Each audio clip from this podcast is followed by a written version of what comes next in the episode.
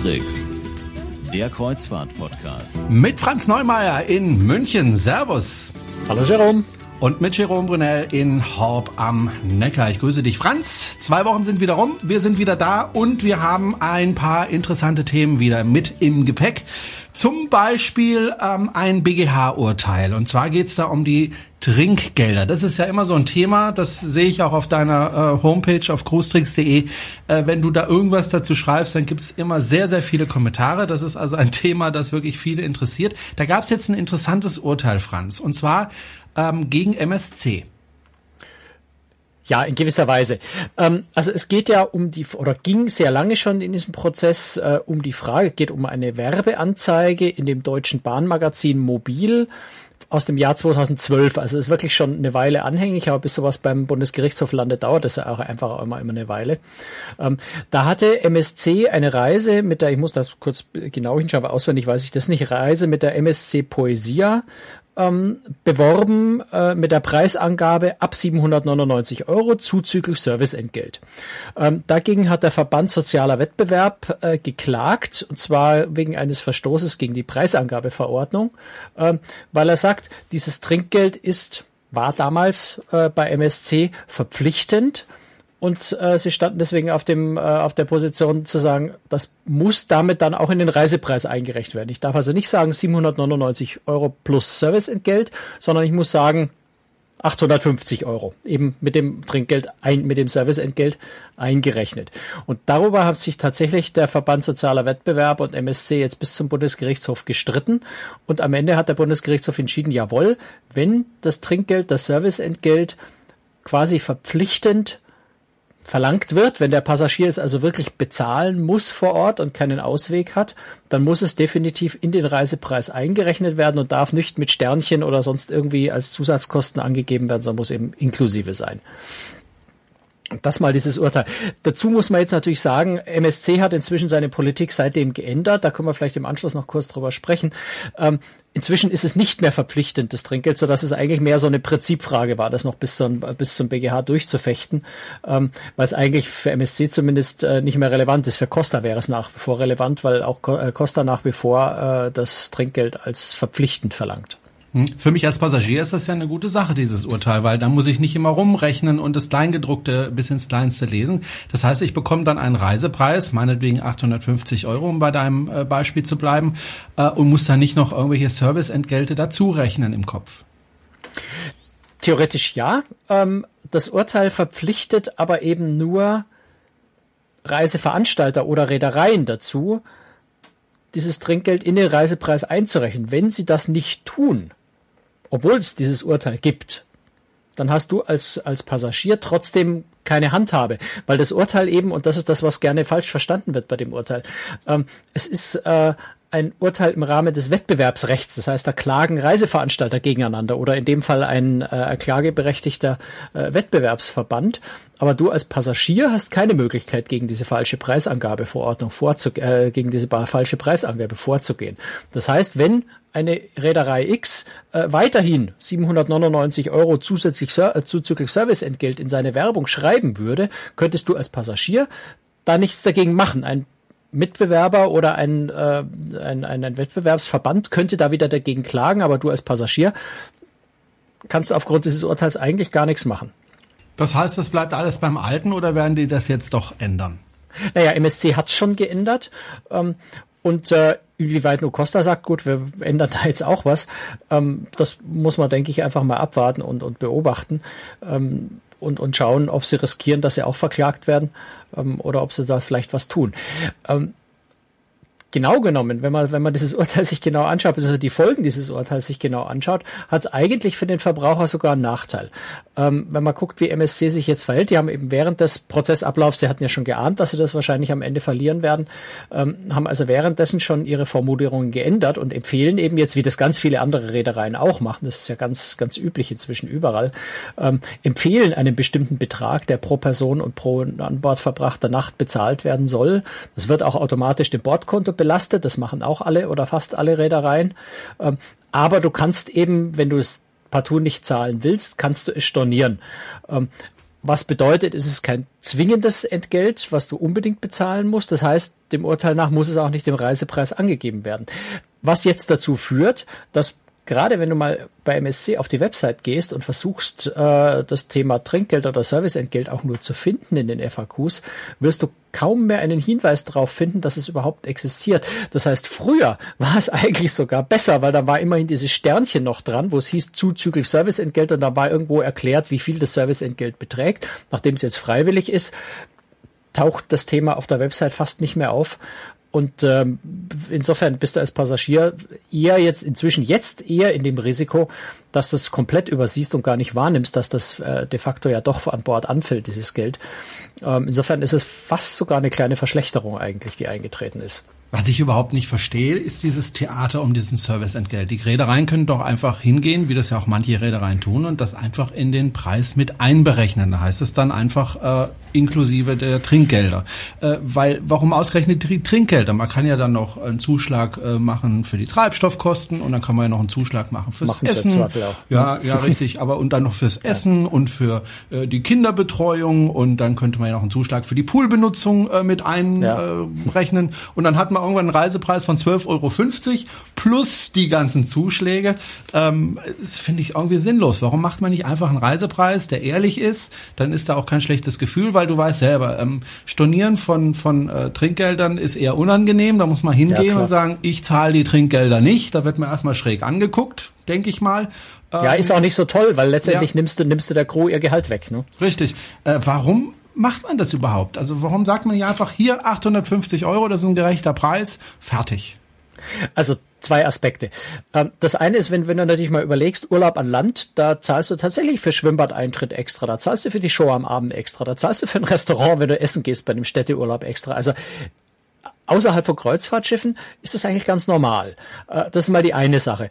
Aber wir reden ja hauptsächlich über Trinkgeld und da muss man einfach sagen, da ist Deutschland ein speziell empfindliches Land, beziehungsweise bei uns herrscht einfach ein bisschen eine andere Kultur, was dieses Thema angeht. Ähm, deswegen ist bei TUI Cruises, bei AIDA äh, sind die Trinkgelder ja im Reisepreis inklusive. Ähm, bei internationalen Reedereien ist das anders, weil die sich am amerikanischen Markt orientieren. Und äh, wenn man, wenn man mal schaut, so die Statistiken sind gerade übrigens auch rausgekommen von 2014, dann sind einfach von den weltweiten Kreuzfahrtpassagieren sind nach wie vor, äh, lass mich schauen, 55 Prozent sind nach wie vor aus Nordamerika, die dieses Trinkgeldwesen gewohnt sind. In der amerikanischen Kultur ist es so, auch wenn auch dort viele Leute es nicht so mögen, aber es ist typisch und üblich so, dass Servicepersonal fast kein Gehalt bekommt, sondern von Trinkgeldern lebt. Und dieses System pflegen die Reederei eben auch auf den Kreuzfahrtschiffen. Das heißt, es ist erstmal nichts Böses und nichts ganz Gemeines den Passagieren gegenüber, äh, sondern der Amerikaner als solches. Es gibt auch ganz viele, die äh, mit Systemen, also Amerikaner, die mit, in, mit den europäischen Systemen, wenn Trinkgeld irgendwo integriert ist, nicht zurechtkommen und sagen, ja, ich, ich will und ich muss doch aber Trinkgeld geben. Ich muss der Servicekraft doch zeigen, wie gut ich sie finde und, und geben dann selbst bei Systemen, wo Trinkgeld schon inkludiert ist, trotzdem nochmal ihre 20 Prozent Trinkgeld obendrauf, weil sie einfach gar nicht klarkommen mit dieser anderen Kultur. Also es ist wirklich ein, ein, ein Zusammenstoß der Kulturen, den man bei dem Thema Trinkgeld hat. Und da kann man sich natürlich aufreiben in der Diskussion und in der Argumentation und jeder hat irgendwo recht und am Ende kommt man zu keinem richtigen Ergebnis. Ähm, weil halt einfach, ja, jeder aus einer anderen Kultur kommt und, und, und ja, das ist wie bei Rauchen, ja. Äh, dasselbe heiße Thema, bei dem man sich immer die Köpfe reißt redet. Die einen sagen, sei doch tolerant und der andere sagt, ich möchte mich nicht vergiften lassen. Und da gibt's kein keinen Kompromiss in der Mitte. Ja, da, das ist einfach so und, und man muss es akzeptieren oder nicht ähm, und irgendwie damit umgehen. Insofern, ja, eine wirklich Lösung gibt's nicht dafür. Da müssten alle Reedereien weltweit sich zusammensetzen und sagen, wir einigen uns jetzt darauf, dass wir die Trinkgelder abschaffen und alle den Reisepreis einrechnen, weil sonst, wenn es einer machen würde, wäre natürlich dann wäre bei dem einen die Preise einfach immer höher als bei dem anderen. Äh, und, und wir kennen ja unsere Geiz ist geil äh, äh, Menschen, äh, die dann einfach trotzdem bei den anderen buchen würden, sich weiter über die Trinkgelder aufregen, aber trotzdem bei dem mit dem niedrigeren Grundpreis äh, buchen würden. Vielleicht könnte man das ja so machen, je nachdem, wo man die Reise äh, hin verkauft, also in welchem Land man sie gerade verkauft, passt man das an. Man kann das ja über die Webseiten steuern. Man könnte dann sagen, okay, deutsche Passagiere mögen das nicht mit dem Trinkgeld, da rechnen wir es in den Reisepreis ein. Amerikaner sind es anders gewöhnt, dann machen wir es nochmal anders. Äh, mhm. Also auf je nachdem, auf welcher Webseite man dann ist. Ähm, hat man einfach ein unterschiedliches, äh, eine unterschiedliche Handhabe. Wäre das vielleicht eine Möglichkeit? Also Karneval Cruise hat es ja tatsächlich eine Weile so gemacht in Deutschland, äh, dass bei den Preisen in Deutschland die äh, Trinkgelder inkludiert waren. Ähm, dann sind ganz viele Schlaumeier auf die Idee gekommen, ach, dann buche ich bei Karneval doch in den USA, weil da sind die Preise viel niedriger. Also die Schwierigkeit ist wirklich, die intelligenten Menschen, die das verstehen und begreifen, warum dann der Preis in Deutschland etwas teurer ist kommen noch andere Themen dazu, weil in, in Deutschland das Haftungs-, das Reiserecht ein bisschen anderes ist in den USA und so weiter. Aber ähm, die Leute, die kapieren, okay, ich muss da etwas mehr bezahlen, weil da ja auch mehr Leistung drin ist, das sind deutlich die Minderheit. Das heißt, eine Reederei, die es probieren würde, würde sich einfach in einen Wettbewerbsnachteil versetzen, weil die große, Entschuldigung, blöde Masse nicht kapiert, äh, dass wenn da bei dem einen 399 und bei dem anderen 420 stehen, das 399 nicht das billigere ist, weil bei dem 420 das Trinkgeld schon drin ist. Aber 399 klingt besser, dann buche ich eben da. Und solange das so ist, solange die breite Masse, und ich glaube, das wird sich nie ändern, äh, das nicht kapiert, sondern immer auf das billigste, billigste, billigste springt, solange wird sich, glaube ich, dieses Problem einfach nicht lösen lassen. Und da können die wenigen, die sagen, ich kapiere es ja, ich würde ja gerne, ähm, die bleiben da irgendwie so ein bisschen auf der Strecke. Also dieses Thema ist wieder mal ein unendliches Thema, Franz. Äh, ich glaube, wir haben nicht das letzte Mal darüber gesprochen, aber für heute reicht's erstmal.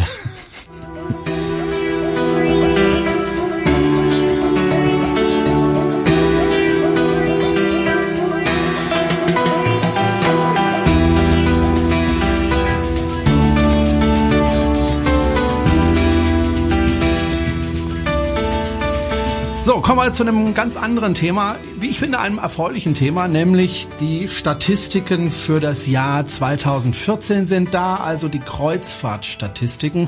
Franz, äh, in den vergangenen Jahren sind ja immer mehr Leute mit dem Kreuzfahrtschiff unterwegs gewesen, haben dort ihren Urlaub verbracht. Hat sich dieser Trend 2014 denn fortgesetzt? Ja, absolut. Also in, in allen Märkten wächst das Ganze fröhlich weiter. Ähm, das für Deutschland besonders äh, schöne Zahl ist, wir sind inzwischen die zweitwichtigste Kreuzfahrernation. Wir haben nämlich die Briten überholt. Ähm, wir haben jetzt aus Deutschland kommen 1,7 Millionen Kreuzfahrer. Äh, das sind 28 Prozent äh, des europäischen Marktes. Ähm, insgesamt wiederum haben die Europäer 29 Prozent des Weltmarktes. Also wir sind da so ein Drittel vom Drittel äh, sind immerhin schon die Deutschen. Und wie gesagt, wir haben äh, die Briten überholt, die jetzt äh, knapp hinter uns liegen. Äh, aber ich glaube, wir werden die Position nicht lange haben, weil China, vor allem China, aber auch Australien sehr, sehr schnell wachsen. Im Moment ist, äh, ich muss äh, gucken, weil das weiß ich nicht auswendig, Australien hat etwa eine Million Passagiere im Jahr, ist aber um, um 20 Prozent gewachsen immerhin. Und äh, China liegt auf Platz sieben mit 700.000.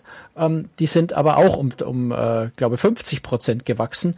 Und äh, Hongkong ist sogar um 124 Prozent gewachsen. Also gerade die asiatischen Märkte wachsen ganz, ganz schnell und ganz rasant.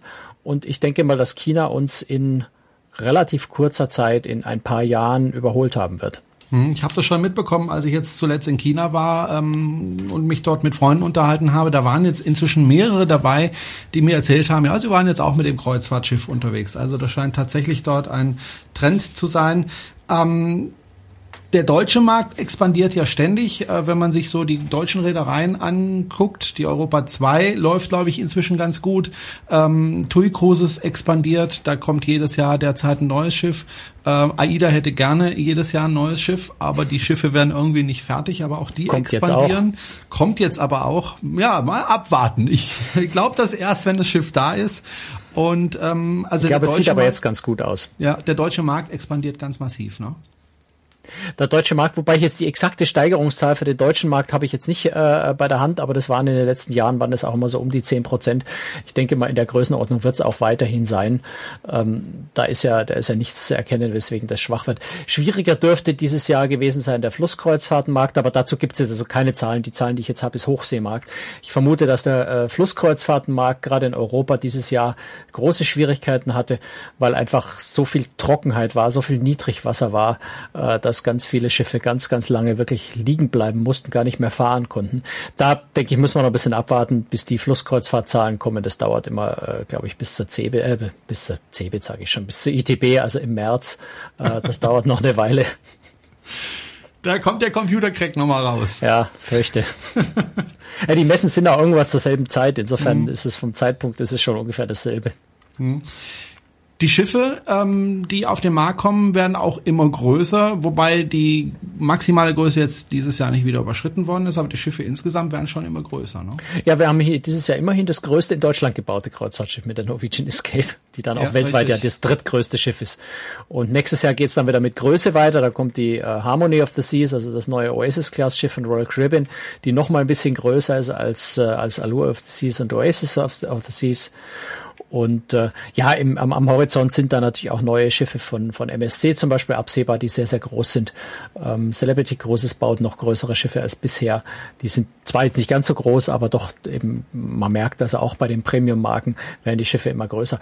Das, der, das Wachstum wird sich auch weiter so rasant fortsetzen, gerade einfach, weil der chinesische, der asiatische Markt so viele neue Schiffe, neue Schiffe aufnimmt, ähm, dass da wirklich im Moment nicht absehbar ist, wann das, wann das mal sich bremst, gerade auch was die Größe der Schiffe angeht. Mhm. Und der Ölpreis, äh, der spielt dann auch noch eine gewisse Rolle, ne? Ja, gut, das ist natürlich wirklich Kaffeesatzleserei, auch für die Reedereien natürlich eine ganz, ganz schwierige Kaffeesatzleserei, ähm, wo es vor allem dann um die Frage auch geht, wenn man in Umwelttechnik investiert. Äh, was für Schiffe baut man eigentlich? Ja, setzt man jetzt schon auf LNG, so wie das Costa und AIDA tun? Ähm, setzt man weiterhin erstmal auf, auf Schwerölschiffe mit, mit entsprechenden Filtersystemen, äh, weil das vor allem natürlich auch eine Spekulation auf den zukünftigen Treibstoffpreis jeweils ist. Also ganz, ganz interessante Entwicklung, wo man auch wirklich nur zuschauen kann von außen, ähm, weil auch die Reedereien da ja so ein bisschen im Nebel stochern natürlich und spekulieren müssen und hoffen, dass ihre Rechnung aufgeht. Wir sprechen ja immer über die Passagiere, also die Steigerung dieser Zahlen. Äh, weiß man denn auch etwas, wie viele Leute denn eigentlich in der Kreuzfahrtindustrie insgesamt arbeiten? Ja, dazu macht die CLIA, also die, der, der Weltverband der Kreuzfahrtreedereien, äh, natürlich auch mal eine schöne Statistik. Und das ist tatsächlich beeindruckend. Es sind 939.000 Menschen, also fast eine Million Menschen, die in der Kreuzfahrtindustrie weltweit arbeiten. Ich finde, das ist eine, eine sehr, sehr beeindruckende Zahl. Wobei ich jetzt nicht genau weiß, was die CLIA da alles mit reinrechnet. Äh, ich gehe davon aus, dass es ähm, einfach Arbeitsplätze sind, die direkt mit der Kreuzfahrt zusammenhängen. So, also nicht nur Crewmitglieder an Bord der Schiffe, so viele sind das natürlich nicht, aber eben auch die, die an Land für die Reedereien arbeiten. Das mhm. ist schon eine sehr, sehr beeindruckende Zahl.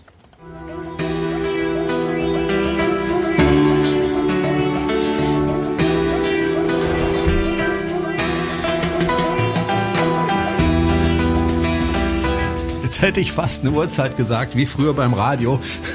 Aber wir sind ja nicht mehr live on air, sondern wir zeichnen jede zweite Woche auf. Und ähm, ich habe kürzlich Fernsehen geschaut, äh, Franz, und zwar äh, Zirkus Halligalli. Ich weiß nicht, ob du diese Sendung auf ProSieben kennst sie, ist mir aber zu spät. Da schlafe ja. ich schon. Ja, deswegen zeichne ich es auch immer auf und dann äh, schaue ich es mir dann am nächsten Tag an. Da kann man dann auch die Werbung überspielen. Das ist das Schöne dabei. Jedenfalls gab es dort einen Studiogast und den kennst du vielleicht, den Technik aus der Werbung. Von Saturn. Genau, von Saturn. Antoine Monod heißt dieser äh, deutsch-schweizerische Schauspieler, äh, der übrigens unter anderem auch bei Ein Fall für zwei mitspielt. Und warum komme ich darauf zu sprechen? Ganz einfach deswegen, weil als er zu Gast war bei Circus Halligalli, ähm, hat er im Interview gesagt, äh, er wäre ein ganz begeisterter ähm, äh, Kreuzfahrer.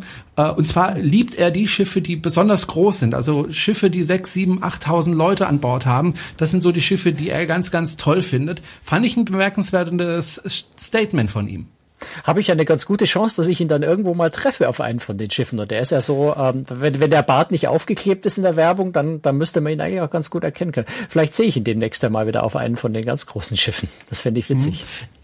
Es ist eigentlich relativ selten, dass äh, Leute im äh, Fernsehen erzählen, dass sie äh, viel mit den Kreuzfahrtschiffen unterwegs sind. Ähm, es gibt ja immer wieder Reibungspunkte äh, bei den Leuten. Äh, manche sagen, oh, das ist mir einfach zu viele Leute äh, und das sind eigentlich gar keine richtigen Kreuzfahrtschiffe mehr. Das sind ja eigentlich schwimmende Hotels und haben irgendwie mit dem Meer nicht mehr so wahnsinnig viel zu tun. Da gibt's schon, also auch jetzt, du warst ja gerade auf dem drittgrößten Schiff der Welt, ähm, da gab's ja auch schon durchaus Kritik an dem Schiff. Ja, das ist immer so ein bisschen schwierig. Äh, es ist halt einfach eine Frage der der Sichtweise und der Perspektive und der Zielgruppen.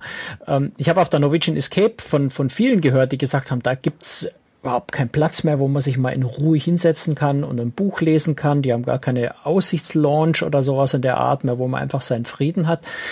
Das ist bei solchen Schiffen aber Konzept. Das ist äh, gewollt. Das ist keine Bösartigkeit der Passagiere gegenüber, sondern das liegt daran, tatsächlich daran, dass die Reedereien mit solchen Schiffen andere Zielgruppen, neue Zielgruppen auch ansprechen wollen. Also wenn ich mir jetzt zum Beispiel auch die AIDA Prima anschaue, ähm, da wird über das Fahrtgebiet diskutiert. Da sagt man, das Schiff soll in Hamburg stationiert werden und ganzjährig, also auch im Winter, ähm, die großen europäischen Städte abfahren. Also dann äh, mit, mit Häfen, wo man dann nach London, nach Paris, nach Amsterdam und sowas kommt.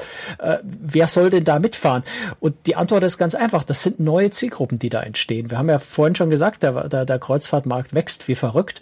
Und das sind Leute, die dazukommen, die erstmals auf eine Kreuzfahrt gehen, die vielleicht auch eine ganz andere Vorstellung von Kreuzfahrturlaub haben wenn wir es aus der traditionellen Sicht betrachten, ja, wo wir also von ganz früher kleine Schiffe gewohnt sind, wo wir vielleicht auch noch mit jugoslawischen, mit russischen Reedereien so in den 70er Jahren ähm, unterwegs waren. Das waren äh, kleine Schiffe, die, die vielleicht ein Zehntel so groß waren wie eine Oasis of the Seas heutzutage. Das war natürlich eine völlig andere Art von Kreuzfahrt. Ähm, da hat man auch relativ viel Geld dafür ausgegeben. Da gab's Gala-Dinner, man ist mit dem schwarzen Anzug zum Abendessen gegangen und solche Sachen. Das heißt, da war ein ganz anderes Seefahrt, Kreuzfahrt, äh, Seereiseerlebnis. Und ich glaube, das sind Maßstäbe, die man heutzutage auf die großen neuen Schiffe besser einfach nicht mehr anlegt. Einfach weil die Zielgruppe dieser großen Schiffe nicht der Seefahrtromantiker ist. Ich möchte, möchte es nicht irgendwie despektierlich formulieren, sondern äh, ich, ich meine einfach, es sind andere Leute, die auf diese Schiffe gelockt werden sollen. Und äh, wer, wer Seereiseerlebnis haben will, der sollte sinnvollerweise tatsächlich auf ältere, kleinere Schiffe gehen oder auch auf neue kleine, wenn ich mir die Europa 2 anschaue, ist auch ein schönes kleines Schiff, ist nur leider ein bisschen teuer. Also diese, diese ähm, eher seereiseorientierten Schiffe, wenn sie denn heutzutage neu gebaut werden, passieren tatsächlich eher im Luxusbereich und äh, sind eher teuer. Das liegt vor allem eben dran, dass ein kleines Schiff die, die, ähm, den, den Vorteil von, äh, von, von Masseneinkauf, von, von der Größe eines Schiffs nicht so, äh, nicht so gut nutzen kann ähm, und deswegen teurer sein muss. Und deswegen finde ich so diese, diese Seereise-Erlebnis eben eher auf kleineren und tendenziell teureren Schiffen. Ähm, die großen neuen Schiffe, schon gesagt, gehen auf eine neue Zielgruppe. Und das sind Menschen, die ähm, eine ganz andere Vorstellung haben von Kreuzfahrt. Die wollen vielleicht einfach aus ihrem Berufsalltag mal ausbrechen. Die wollen ähm, in aller Gemütlichkeit, ohne jetzt diesen Städtereisenstress mit Bus und Hotels zu haben. Die wollen tolle Restaurants, die wollen in, in, in unterschiedlichen schönen Bars äh, mit, mit abgefahrenen äh, Cocktails äh, den Abend durchfeiern.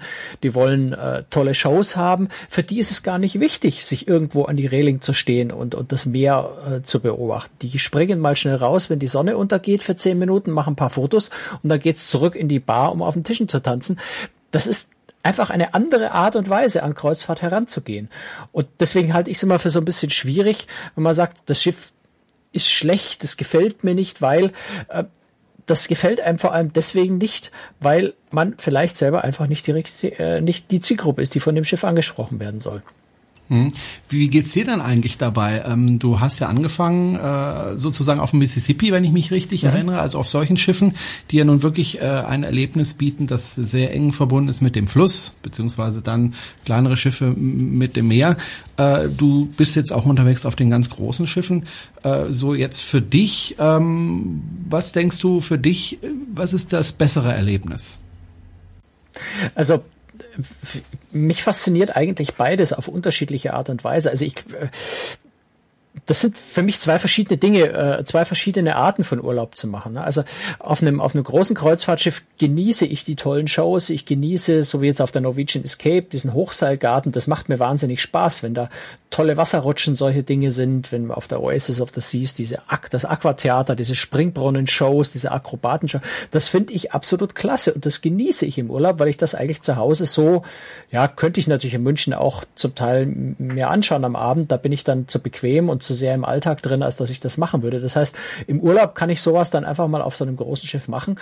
Ich genieße aber auf der anderen Seite auch ganz kleine Schiffe, dieses Jahr ja zweimal auf Expeditionsschiffen äh, gewesen. Das hat mir unglaublich Freude bereitet, wo ausschließlich die Landschaft, die Natur, das Meer im Mittelpunkt steht, wo das Schiff selber komplett nebensächlich eigentlich schon ist.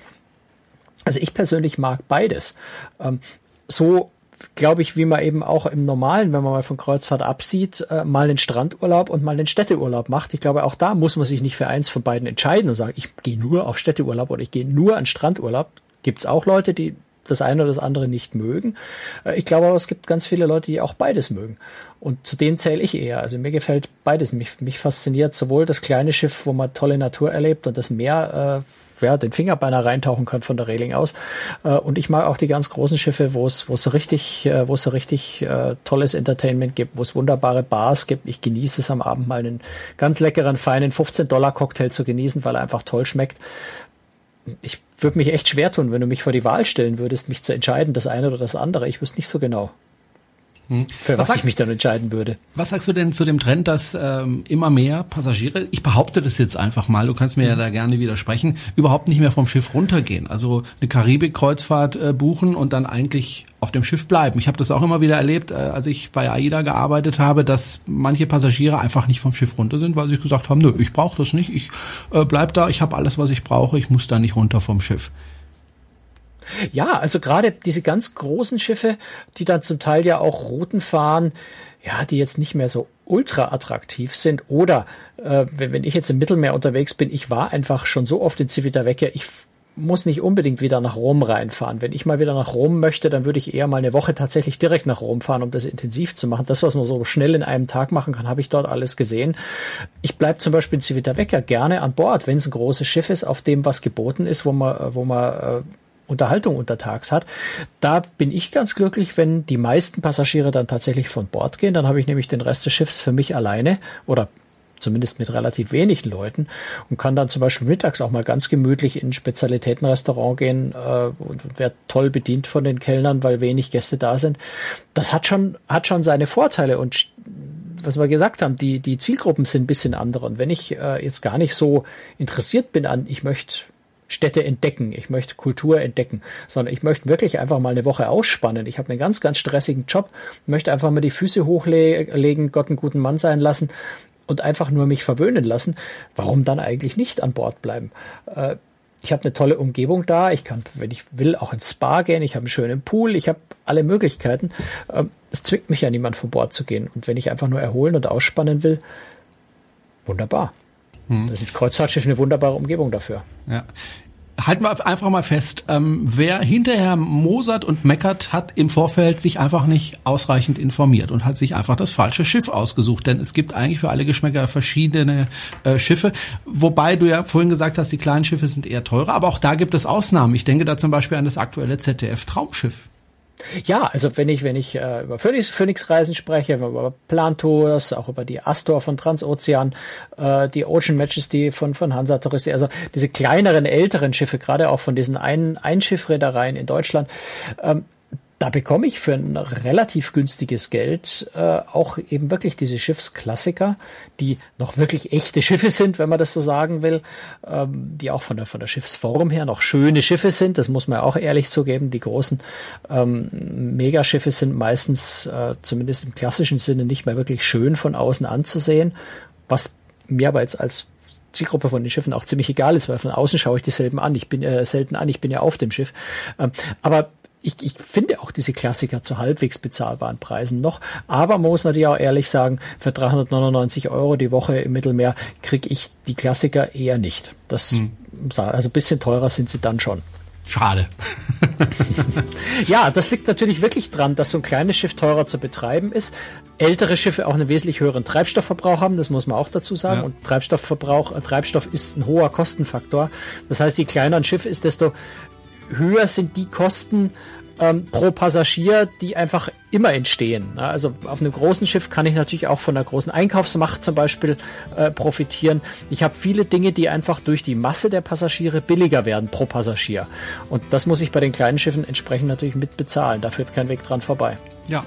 So ist es. Und äh, wenn Sie uns auf YouTube verfolgen, gerade jetzt im Moment, dann äh, lege ich Ihnen ans Herz, Sie können diesen Podcast auch abonnieren außerhalb von YouTube, nämlich auf iTunes oder Sie können auf die Homepage gehen, www.cruestricks.de. Da finden Sie dann auch alle Informationen. Wenn Sie uns zum Beispiel auch unterstützen möchten, auch das können Sie gerne tun, auch finanziell.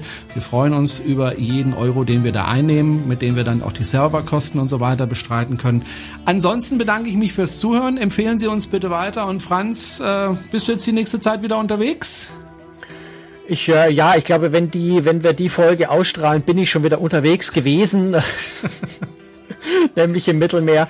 Aber da erzählen wir dann in der nächsten Folge drüber. Genau. Alles klar. Franz, ich wünsche dir eine gute Reise. Tschüss. Dankeschön. Bis dann. Servus.